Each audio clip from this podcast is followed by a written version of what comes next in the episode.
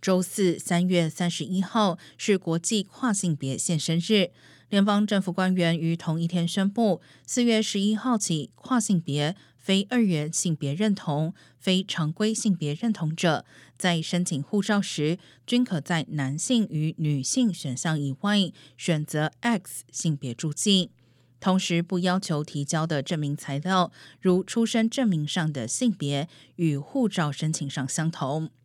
拜登政府指出，许多跨性别者依然面临系统性的歧视和暴力，而改变护照上的性别注记方式是容纳多元性别认同的第一步。